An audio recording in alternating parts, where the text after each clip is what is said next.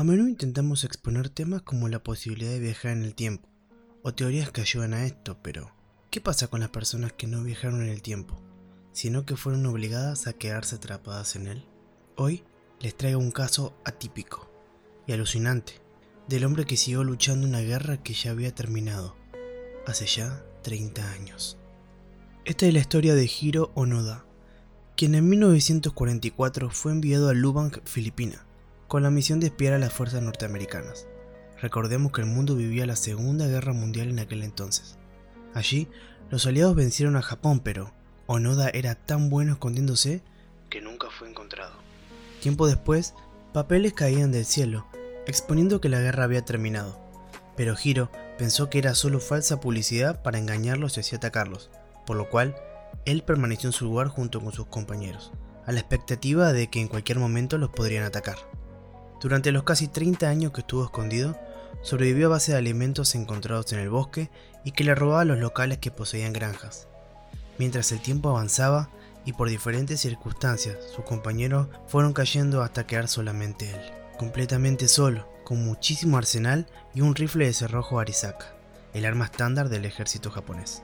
Aunque oficialmente fue dado por muerto, como una baja más del producto de la guerra, su leyenda creció tanto que un aventurero japonés, cuyo nombre era Norio Suzuki, se propuso encontrarlo, ya que él no creía en los documentos y en esa historia. Para él, Hiro seguía vivo y él iba a rescatarlo. Durante una incursión en Lubang, haciendo turismo y visitando lugares típicos, dio de casualidad con Hiro. Se hicieron amigos y Norio le explicó que la guerra había finalizado en el 45, que ya podía volver. Hiro dijo que no, que eso sería una vergüenza, Solo dejaré mi puesto si el mayor Taniguchi, mi superior, me lo ordena. Para Onoda, lo importante era seguir las órdenes, que específicamente decían que no debía morir, sino llevar adelante la guerrilla. Norio, en conjunto con el gobierno japonés y el ejército, lograron localizar a Taniguchi, quien era vendedor de libros.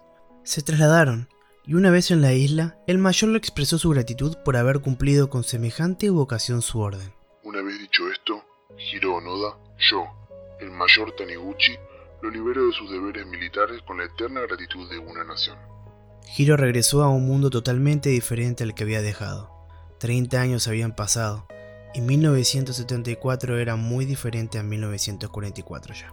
Fue recibido como un héroe nacional. A pesar de que en Filipinas había matado a muchas personas pensando que eran guerrilleros, el gobernador lo perdonó. Sabiendo que lamentablemente se encajaba con el mundo actual, se fue a vivir a Brasil, sin embargo, en 1984 estableció una organización para entrenar soldados japoneses en el arte de la supervivencia que él aprendió. Falleció en el año 2014, a la edad de 91 años. Definitivamente tuvo una experiencia increíble y un compromiso aún más. Hiro fue una muestra de patriotismo que pocos soldados han mostrado a lo largo de la historia.